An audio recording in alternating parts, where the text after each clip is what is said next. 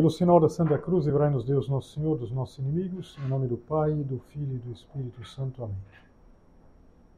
Meu Senhor e meu Deus, creio firmemente que estás aqui, que me vês, que me ouves. Adoro-te com profunda reverência. Peço-te perdão dos meus pecados e graça para fazer com fruto este tempo de oração. Minha Mãe Imaculada, São José, meu Pai e Senhor, meu anjo da guarda, intercedei por mim.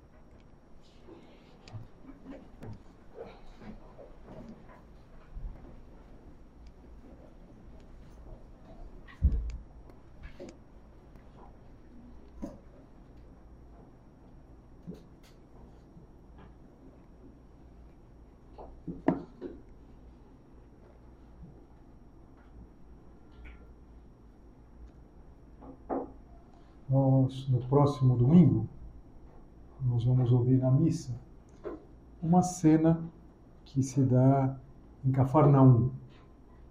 Cafarnaum é a cidade onde Jesus Cristo mais esteve durante a sua vida pública. E é uma cena que acontece num dia de sábado, que era o dia em que os judeus iam ao, à sinagoga são Marcos conta assim: Jesus entrou na sinagoga e começou a ensinar. Ainda o começo de tudo, é o começo da chamada vida pública de Jesus Cristo, mas a fama de Nosso Senhor vai se estendendo já por toda parte. Fazia pouco ele tinha realizado dois milagres importantes. Um milagre em Caná da Galileia, ele tinha transformado água em vinho nas bodas de Caná.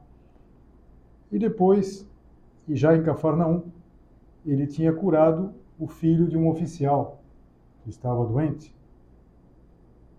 E agora no evangelho da missa, na missa desse próximo domingo, Jesus vai curar um homem que está possuído pelo demônio. E é dentro da sinagoga que tudo acontece. São Marcos conta assim: Estava então na sinagoga um homem possuído por um espírito mau. Ele gritou: Que queres de nós, Jesus Nazareno? Viesse, nos, viesse para nos destruir? Eu sei quem tu és. Tu és o Santo de Deus. Jesus o intimou: Cala-te e sai dele. Então o espírito mau sacudiu o homem com violência, deu um grande grito e saiu. Uma cena forte, na verdade. Às vezes a gente lê o Evangelho e, e não imagina. É bom imaginar, é bom entrar na cena. Vamos imaginar a impressão que deu em todo mundo, aquele grito, o grito daquele demônio que, que, que saía depois de sacudir o homem que até então tinha sido possuído. E Jesus mostra a mesma autoridade que ele tinha eh, com o seu ensinamento. De fato, nós lemos: todos ficavam admirados com o seu ensinamento, pois ensinava como quem tem autoridade, não como os mestres da lei. Ou seja, naquele começo de vida pública, todos percebiam que Jesus ensinava de uma outra forma, uma forma mais viva, como quem tem autoridade. Mas também as obras, as obras acabam sendo decisivas, porque Jesus manifesta um poder, um poder divino. Fica evidente que há algo superior e que enche de admiração, inclusive de temor, os que escutam, os que observam tudo isso. E nós ficamos admirados também.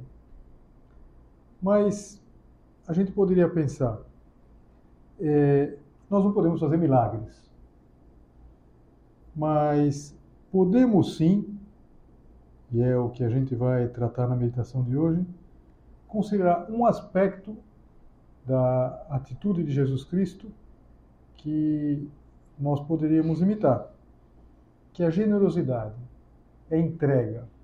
Essa palavra está muito na moda, na verdade. Entrega. Então se pede entrega, é, não sei, dos, dos, funcionários, se pede entrega é, das pessoas na amizade.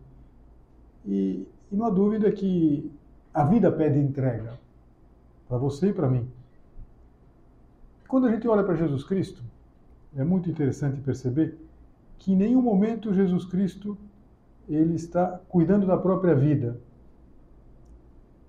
Não aparece nenhum momento que Jesus Cristo está pensando nas coisas que ele quer fazer, o que ele gostaria. Puxa, como eu gostaria de dar uma passadinha lá no Tabor, preciso dar uma passada lá no, no, no Jordão, no Rio Jordão. Não. Está sempre ensinando, curando. Tanto que na continuação desse trecho do Evangelho de São Marcos, isso está no, no primeiro capítulo de São Marcos, na verdade, isso que, que eu vou ler aqui já, já cai no outro domingo, já cai no quinto domingo, conta que é, levaram para Jesus todos os doentes, todos os possuídos, e a cidade inteira se reuniu em frente da casa. Quer dizer, a, a, a fama de Jesus, de um homem que trabalhava, de um homem que é, atendia as pessoas, é, foi se espalhando e, e, Jesus curou muitas pessoas de diversas doenças e expulsou muitos demônios. Ou seja, Jesus Cristo ele estava sempre disponível, não tinha expediente. Tudo isso aconteceu de noite. E tem até uma razão para explicar por que é, foram levar já depois do pôr do sol. Porque o, o sábado, para os judeus, é o dia do Senhor. E entre outros cuidados, eles têm o de não se deslocar. Eles fazem pequenos deslocamentos, não podem andar muito, não podem fazer uma grande, uma grande distância. E então, é, depois do pôr do sol, do sábado, quando já terminava o dia do Senhor, então começou a chegar gente em toda parte. É uma cena também boa de a gente imaginar, é, que na verdade é, é algo muito, muito vivo. As pessoas vão chegando, vão chegando. E o trabalho vai aumentando. E, e Jesus não se poupa, Jesus se entrega. E nós podemos fazer isso também, porque, de alguma maneira, nós temos muito o que fazer. No teu trabalho, nas pessoas com quem você está. Não é suficiente dizer, eu cumpro o meu dever. Eu cumpro o meu dever. Eu não atrapalho ninguém. Eu não prejudico ninguém. Não, eu tenho que fazer muito mais. E fazer muito mais significa o quê? Significa colocar muito de nós em tudo aquilo que a gente realiza. O Dom Javier, que foi o prelado anterior, antes do, do Dom Fernando, Dom Javier, ele contava que a mãe do São José Maria dizia para ele assim: José Maria, você vai sofrer muito na vida porque você coloca todo o coração naquilo que você faz. Interessante isso, na é verdade. E ele comentava: Posso garantir que aquele presságio materno se cumpriu. Ou seja, ele sofreu porque colocou o coração em tudo. Na verdade que a gente precisa colocar o coração, precisamos colocar-nos nas atividades. O que a gente vai fazer? Fazer bem, fazer por amor a Deus, pensando nos outros. E a gente pede isso tantas vezes, na é verdade. Tinha um, um jornalista que ficou famoso que ele costumava dizer assim nos grandes momentos de eh, efusão patriótica, quando tem a Copa do Mundo, assim, ele falava coração na ponta da chuteira. Na verdade, queria que todos os jogadores estivessem com o coração lá na ponta da chuteira, ou seja, cada coisa que fizessem colocando o melhor deles mesmos. Como seria bom que a gente colocasse coração tudo aquilo que a gente faz, que nós nos entregássemos, a gente aprendesse dessa atividade de Jesus, que não para e, e repara, não é a atitude de quem fica não, Nosso Senhor se concentrava, ele atendia um por um. Mas o Evangelho é, explica isso. Ele atendia muita gente, todos que vinham até ele, mas atendia um por um. Qual é a dificuldade? A dificuldade é que, naturalmente, nós tendemos a nos centrar em nós mesmos. É a tendência mais natural. E isso se manifesta numa regra geral, uma lei, chama lei do gosto. Evidentemente, o problema está em ter gostos. A gente gosta mais de uma coisa e menos de outras. Mas o erro está em pensar: eu gosto ou não gosto? Se eu gosto, eu faço. Se eu não gosto, eu faço de qualquer jeito. Eu estou afim ou não estou afim? Será que vai ser divertido ou não? Será que eu curto ou não curto? Veja, até desde uma perspectiva simplesmente humana, é perigoso reduzir tudo na vida a uma comparação curto ou não curto, na verdade. Então, se a coisa fica por aí, se corre o risco de não aprofundar nas coisas. E a gente corre um risco, sim, de viver isolados. Mais ou menos aquilo que se chama é, na física, não sei se você ainda lembra, a gravitação universal. Todas aquelas leis que os, os diferentes astros, planetas, que eles se atraem é, é, em função das suas massas e das distâncias, as órbitas. Então, de repente, a gente tem uma espécie de lei de gravitação em torno de nós mesmos, o eu. Existe o heliocentrismo, pode dizer o egocentrismo, no sentido orbital, assim. Tudo gira em torno de mim mesmo. Eu, eu, eu, eu, eu, eu, eu. E há muito disso na nossa vida. Essa é a nossa tendência. A tendência é, que está inserida, quase que está instalada na nossa natureza. Veja, não há é, criatura mais encantadora que uma criança pequena. E não há criatura mais egoísta que uma criança pequena. A criança pequena está pensando nela. Qual a primeira palavra que a gente aprende? Dá. Dá. A gente quer, né? a gente quer pegar, é meu.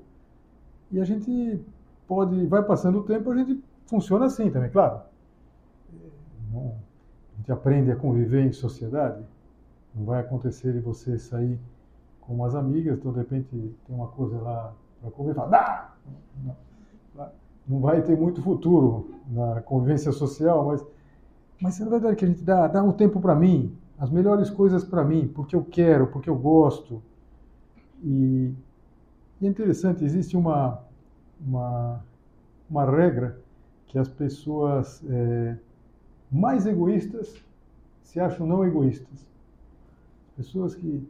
É, seja, as pessoas que dizem assim, eu me cobro muito. Por que se cobra muito? Se cobra nada. Né? E, não, é que a pessoa pensando em si mesmo, assim, eu, eu, eu, eu. São José Maria, ele tinha uma grande experiência de, na direção de tantas pessoas. E ele diz, isso aparece numa das suas cartas, uma coisa que vale a pena a gente considerar. A gente já pensou nisso alguma vez, outras vezes eu já citei esse, esse parágrafo, mas agora, dentro dessa perspectiva de viver para os outros, de pensar nos outros, de sair do nosso eu, valeria a pena lembrar. Ele diz assim: quase todos os que têm problemas pessoais têm-nos pelo egoísmo de pensar em si mesmos.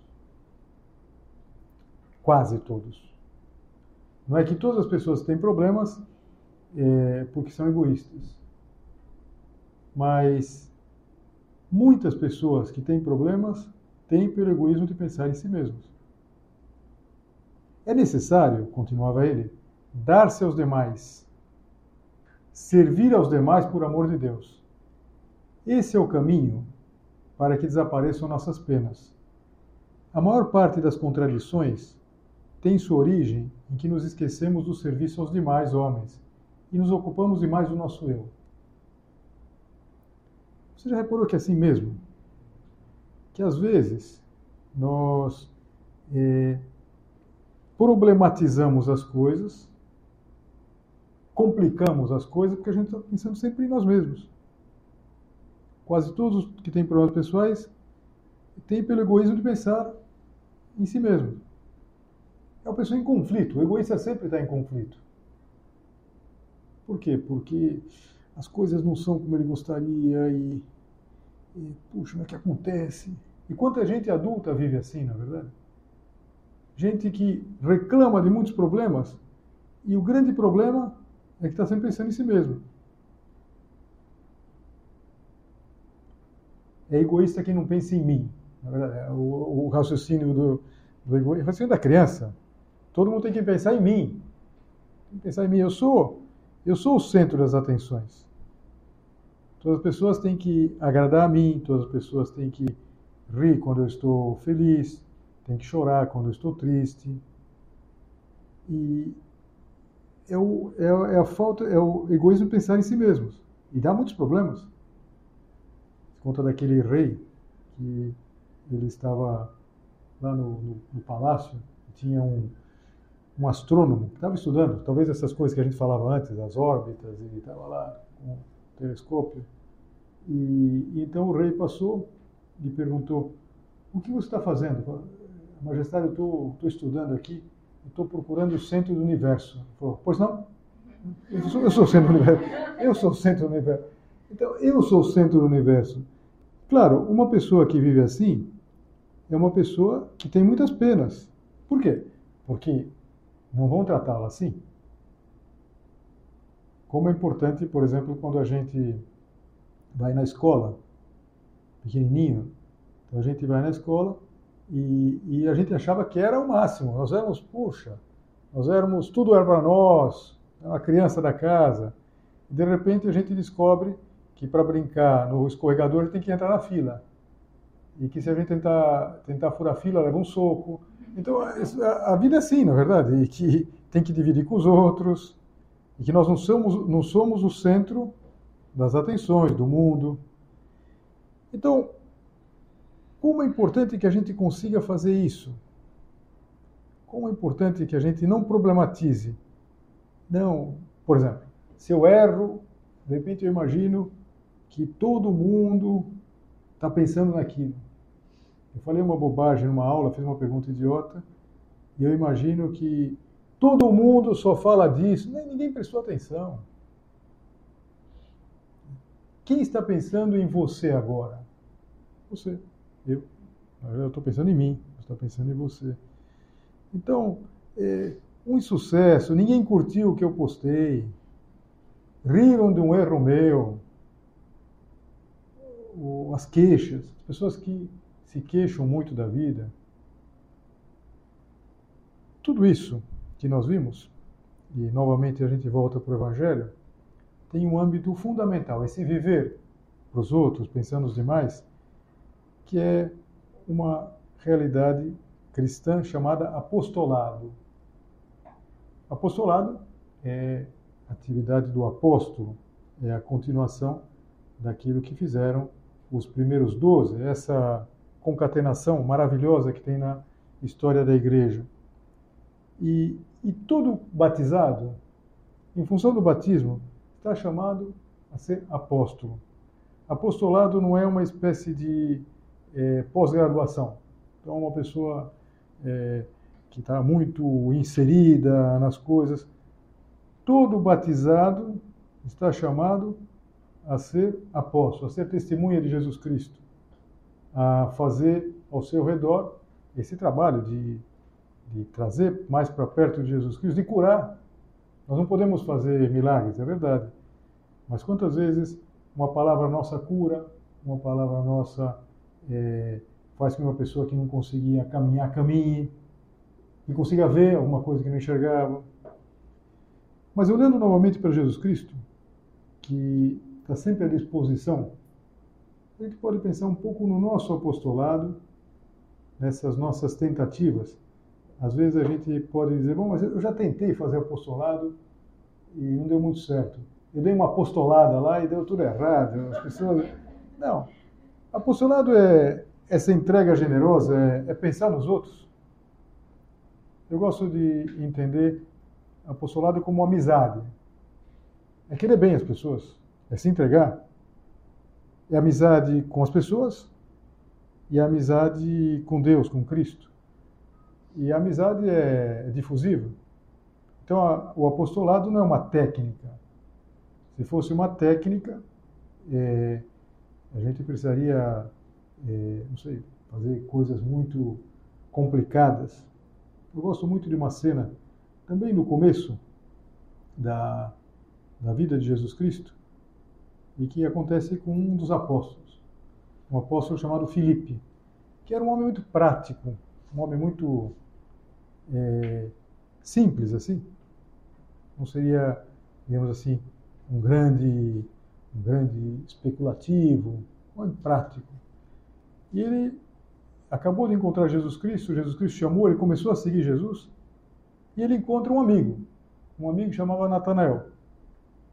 E o Natanael é, era um homem bom, mas quando o, o amigo dele, Filipe, falou que tinha encontrado o Messias, nada mais, nada menos, e que o Messias era de Nazaré, ele falou, mas Nazaré? De Nazaré pode vir coisa que presta. Eles eram de uma outra cidade, de Caná, que é uma cidade próxima. E, e então o Felipe ele diz uma coisa que a meu ver é encantadora. Vem ver, é mais fácil. Quantas vezes no apostolado não se trata de a gente ter um argumento, bom, o que, eu vou dizer para uma pessoa que me perguntar como é que o Matusalém viveu tantos anos, eu não tenho argumento, eu preciso estudar. Não, tranquilo. Vem e vê.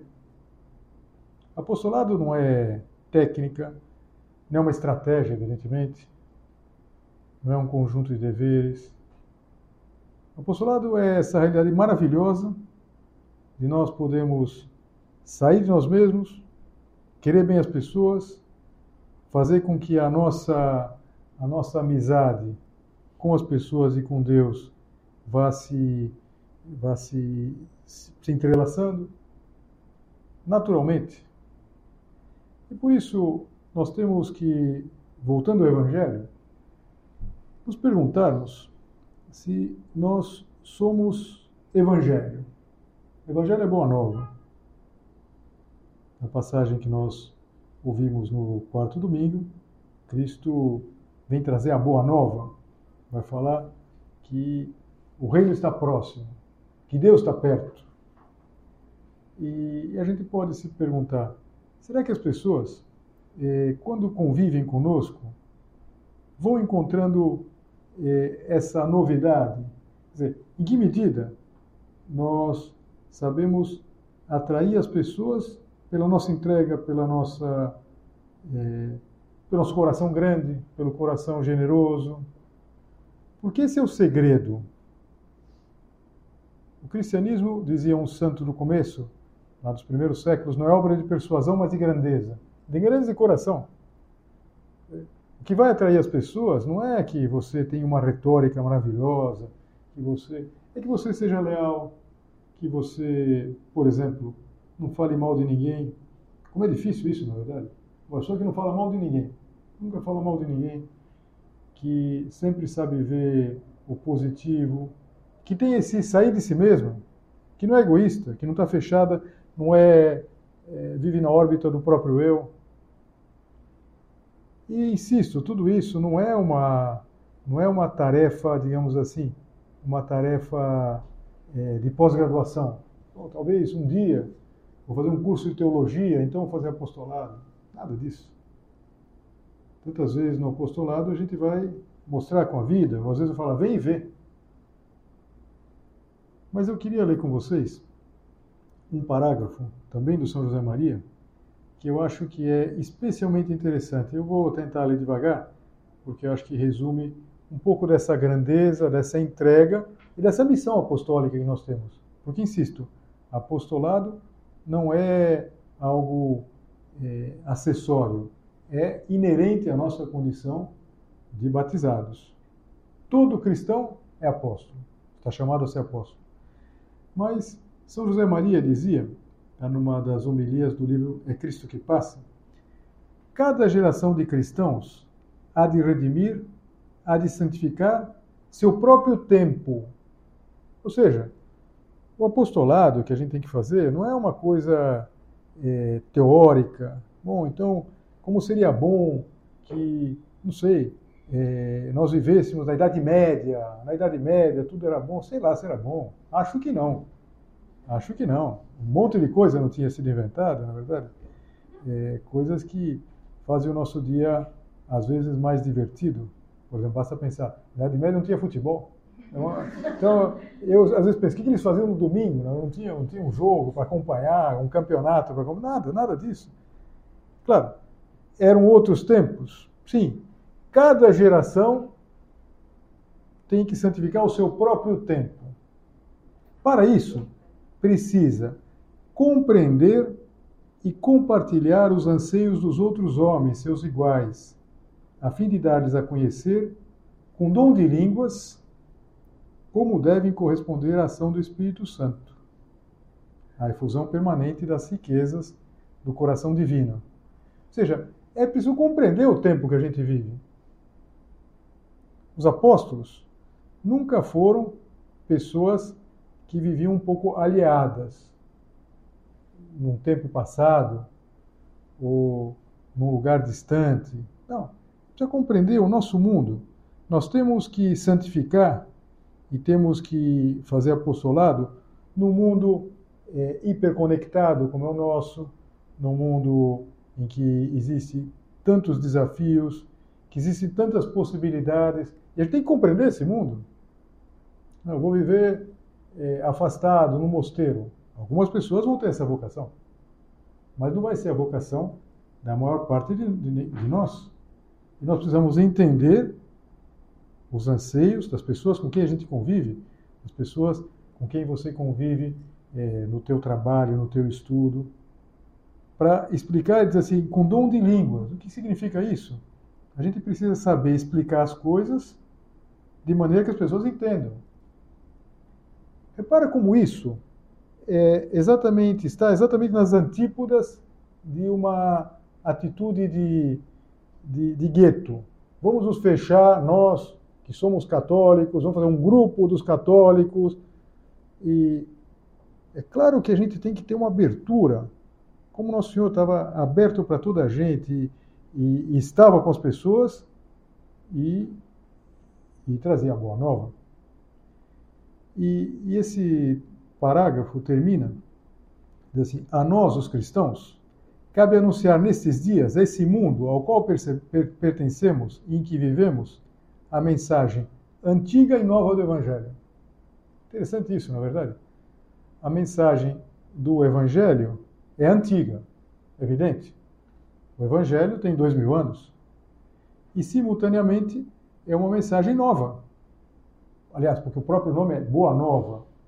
Então a gente vai dizer às pessoas o quê? Não é, realidades espetaculares. A gente vai dizer, por exemplo, que se pode, no mundo que a gente vive, se pode viver as virtudes, que se pode encontrar Deus, que a gente consegue rezar nas coisas do nosso dia a dia. Se vocês é, leram uma mensagem que o, o prelado nos mandou agora no dia 22, recentissimamente, agora nessa semana, uma das coisas que ele dizia é que todas as nossas realidades são ocasião de encontro com Deus. Ou seja, a gente pode rezar, gente pode estar em oração quando a gente está aqui na capela, claro, mas uma hora de estudo é uma hora de oração, quando você está é, com as pessoas que você quer bem, quando você se diverte, quando você faz é, esporte, e tudo é ocasião de encontro com Deus, de encontro com as pessoas. Essa não é uma boa nova? Não é uma mensagem que a gente precisa é, transmitir? A nós, os cristãos, cabe anunciar nestes dias. Isso um pouquinho. Você se vê com essa responsabilidade apostólica, essa responsabilidade é, de dar-se aos outros, de pensar nos outros? Às vezes não. Às vezes a gente se contenta simplesmente com é, não atrapalhar, não fazer mal a ninguém, e que no fundo é uma forma é, muito eficaz de ficar fechado o nosso mundinho, ficar fechado o nosso mundo, nas nossas coisas, no nosso celular, na verdade. É tão interessante. Isso antes era, era até cômico, agora ninguém acha graça, porque é o de todos os dias. Uma foto uma mesa, você vê são lá, quatro pessoas que estão almoçando, almoço durante a semana, no intervalo do trabalho, e as quatro pessoas estão olhando o celular. Estão conversando, não com a pessoa que está do outro lado, mas estão conversando com alguém, quem sabe que está do outro lado do mundo. É muito mais fácil, na verdade, porque é muito mais fácil dar um perdido numa pessoa é, que está em outro país do que conversar com uma pessoa real, concreta. Mas como é importante fazer isso? Como é importante que a gente saiba viver para os outros. E como é necessário. E como faz parte da nossa vocação. Como é algo que Deus Nosso Senhor espera de nós. Vamos terminar pensando que Nossa Senhora é paradigma de entrega. Nossa Senhora vive é, para Jesus, para São José e também para os outros.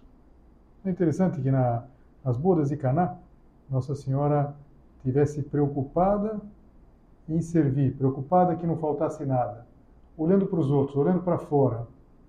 Vamos pedir a ela essa mesma capacidade e entender que nós podemos fazer muito bem. Que o apostolado não se trata de, de ideias mirabolantes, não se trata de umas capacidades que nós talvez não vejamos em nós mesmos. Se trata simplesmente de sair da órbita do nosso eu. É, orbitar em torno de Deus, é, se relacionar com os outros e perceber quanto bem a gente pode fazer.